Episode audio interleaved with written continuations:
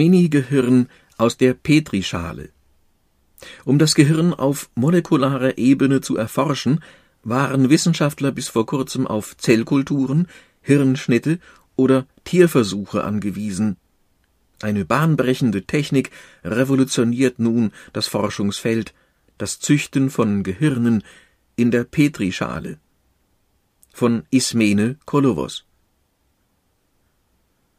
Sie waren ein Zufallsprodukt, die kugelförmigen Gewebeklumpen, die Madeleine Lancaster 2013 in ihrer Petrischale beobachtete. Die damalige Postdoktorandin am Institut für molekulare Biotechnologie in Wien hatte aus Neuroepithelzellen sogenannte neurale Rosetten züchten wollen, eine zweidimensionale Struktur, die sich in ähnlicher Form während der Entwicklung des Nervensystems im Embryo bildet. Ich hatte keine Erfahrung mit Versuchen in der Petrischale und benutzte Substanzen, die im Labor herumstanden, und diese alten Zellen hefteten sich nicht wie geplant an die Petrischale an. Am nächsten Tag sah die junge Wissenschaftlerin, dass sich runde Zellbälle gebildet hatten. Unter dem Mikroskop erkannte sie, dass die Strukturen Ähnlichkeit mit einem Gehirn in einem frühen Entwicklungsstadium hatten. Ich beschloss, sie weiterzuentwickeln. In einer proteinreichen Gelsubstanz, in der ähnliche Bedingungen wie während der Gehirnentwicklung herrschen, wuchsen die Minibälle tatsächlich weiter, bis Lancaster schließlich linsengroße Versionen des menschlichen Gehirns erhielt, in denen sogar alle Gehirnregionen vorhanden waren. Organoide, also organähnliche Gebilde, waren bereits zuvor in der Petrischale gezüchtet worden, doch für das Gehirn war es zum ersten Mal gelungen. Die Organoide waren etwa auf dem Entwicklungsstand eines zehn Wochen alten Embryos, was Form und Größe angeht. In Bezug auf Zelltypen und Genaktivität entsprach der Entwicklungsstand sogar der Mitte des zweiten Trimesters einer Schwangerschaft, so die Molekularbiologin, die mittlerweile an der Uni Cambridge eine eigene Forschungsgruppe leitet. Molekulare Psychiatrie Die spektakuläre Entdeckung schlug Wellen in der wissenschaftlichen Community. Das Fachmagazin Science listete die Ergebnisse von Lancaster und ihren Kollegen als eine der wichtigsten wissenschaftlichen Errungenschaften des Jahres. Viele Forschungsgruppen weltweit griffen die neue Technik auf und nutzen sie nun für Forschung im Bereich der Neurobiologie, Neuroonkologie oder Neuropsychiatrie. Je nachdem, woran man forschen möchte, kann man ein ganzes Gehirn oder nur einzelne Hirnregionen herstellen, zum Beispiel einen Kortex oder einen Hippocampus, erklärt Lancaster. Auf den Kortex und das Vorderhirn konzentriert sich beispielsweise die Arbeit des Psychiaters Sergiu Pasca. Seine Gruppe an der Stanford University stellt Hirnorganoide her, um der Entstehung neuropsychiatrischer Erkrankungen auf die Spur zu kommen. Pasca nennt sein Forschungsgebiet molekulare Psychiatrie. Er züchtet zum Beispiel gezielt Hirnorganoide aus Zellmaterial von Patienten, die mit dem Timothy-Syndrom geboren wurden. Diese seltene, genetisch bedingte Erkrankung verursacht neben Herzrhythmusstörungen und Hypoglykämien auch eine Form von Autismus. Pascals Forschung zeigte, dass bei Patienten mit diesem Syndrom der Migrationsprozess gewisser Neuronen bei der Gehirnentwicklung gestört ist.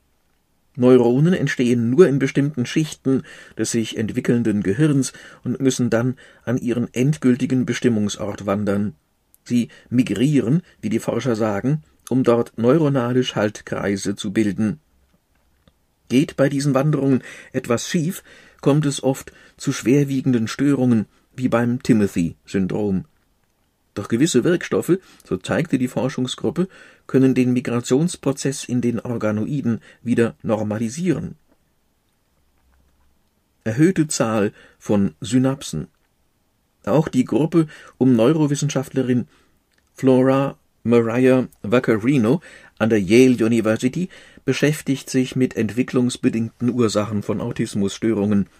Mit Hilfe von Hirnorganoiden, die mit Zellmaterial von Betroffenen gezüchtet wurden, konnten die Wissenschaftler beobachten, dass die neuronalen Vorläuferzellen sich während der Gehirnentwicklung zu stark vermehrten. Ein übermäßiges Wachstum der Nervenzellfortsätze und eine erhöhte Zahl an Synapsen zeigte sich bereits in diesem frühen Entwicklungsstadium. Diese für Autismus typischen Charakteristika wurden von Vacarinos Gruppe erstmals in der Entwicklung beobachtet. Neue Forschungsfelder Auch die Auswirkung genetischer Irregularitäten lässt sich mit Hilfe der Organoide gut untersuchen. An der University of Pennsylvania beschäftigen sich Forscher beispielsweise mit Besonderheiten des Chromosoms 15. Fehlt dort an einer bestimmten Stelle Genmaterial vollständig oder auch nur teilweise, steigt das Risiko für neuropsychiatrische Erkrankungen, beispielsweise für Schizophrenie. Anhand von Organoiden ließ sich nachweisen, dass bei dieser Erkrankung während der Hirnentwicklung die neuronalen Vorläuferzellen fehlerhafte Verbindungsstellen ausbilden. Waffen gegen das Zika-Virus. Lancaster selbst beschäftigte sich nach ihrer Entdeckung intensiv mit genetisch bedingter Mikroenzephalie. Die Erkrankung führt dazu, dass Neugeborene mit zu kleinem Kopf und geistigen Beeinträchtigungen zur Welt kommen. Vielfältige Berichte in den Medien rund um das Zika-Virus rückte die Mikroenzephalie in den Fokus der Öffentlichkeit, denn auch Zika-Viren führen bei einer Infektion während der Schwangerschaft zu dem Krankheitsbild.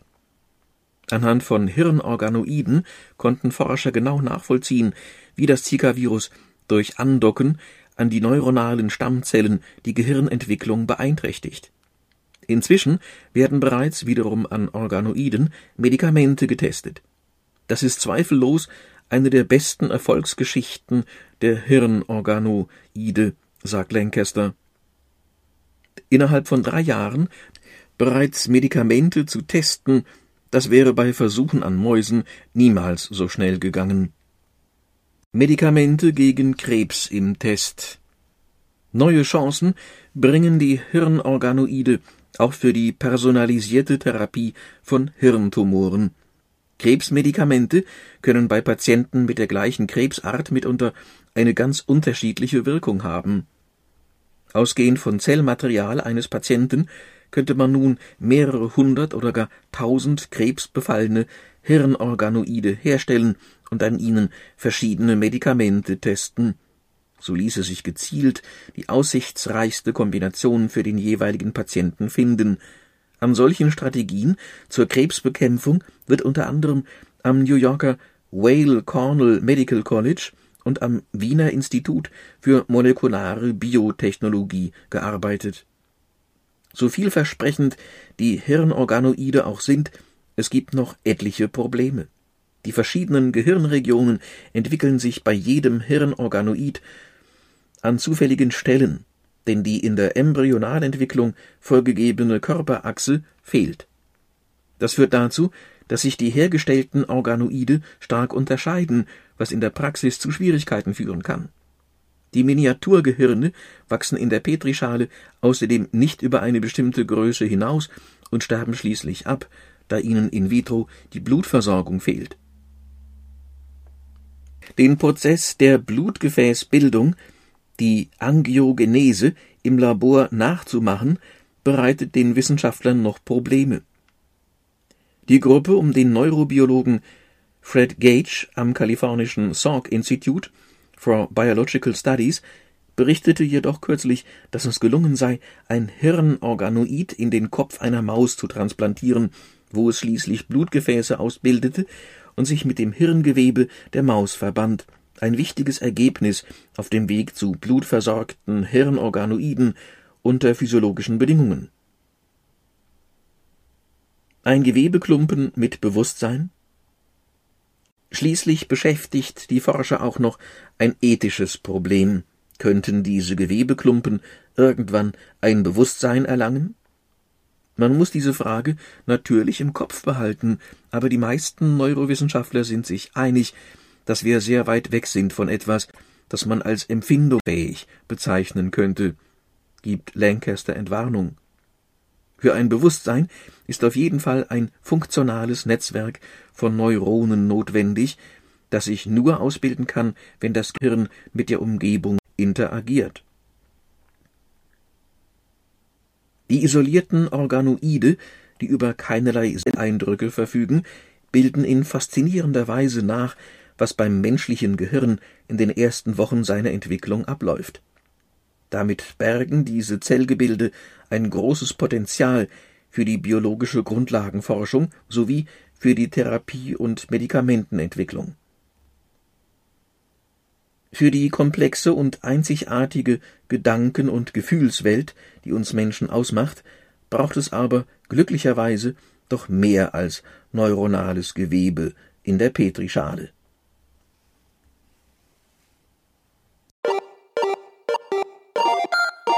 Bild der Wissenschaft, das älteste durchgängig erscheinende Monatsheft, das über die aktuellsten Entwicklungen überblicksmäßig informiert innerhalb der Themen Medizin, Biologie, Technik, Soziologie, Psychologie, Archäologie, Anthropologie, Astronomie, Geographie sowie Geologie ist zu beziehen über mich, Frank Winterstein, und zwar als MP3 DESI CD, immer etwa sechs Stunden lang.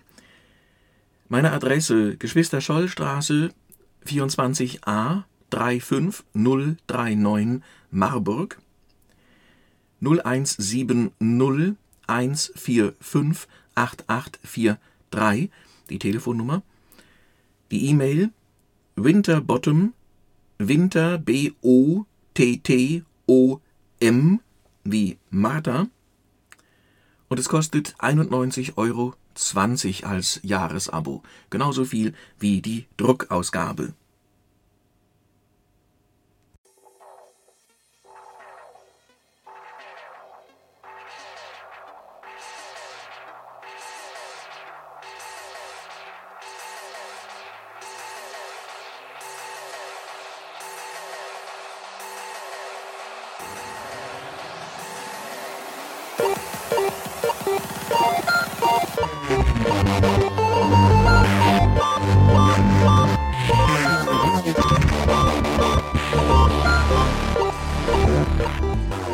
Das war Newton, eine Podcast-Produktion von Blinzeln Media in Zusammenarbeit mit dem Audiomagazin Bild der Wissenschaft. Gern kannst du uns kontaktieren, entweder über das Kontaktformular unserer Homepage www.blinzeln.org oder aber per E-Mail an podcast.blinzeln.org. Immer dran denken, blinzeln schreibt man in unserem Fall mit einem D in der Mitte. Unser Podcast-Anrufbeantworter steht dir natürlich auch zur Verfügung unter der deutschen Telefonnummer 05165 439 461 und wenn du aus dem Ausland anrufst, einfach die vorangegangene 0 gegen die 0049 für Deutschland ersetzen. Wir bedanken uns für dein Interesse und freuen uns darauf, wenn du auch beim nächsten Mal bei einem unserer Podcasts wieder mit dabei bist.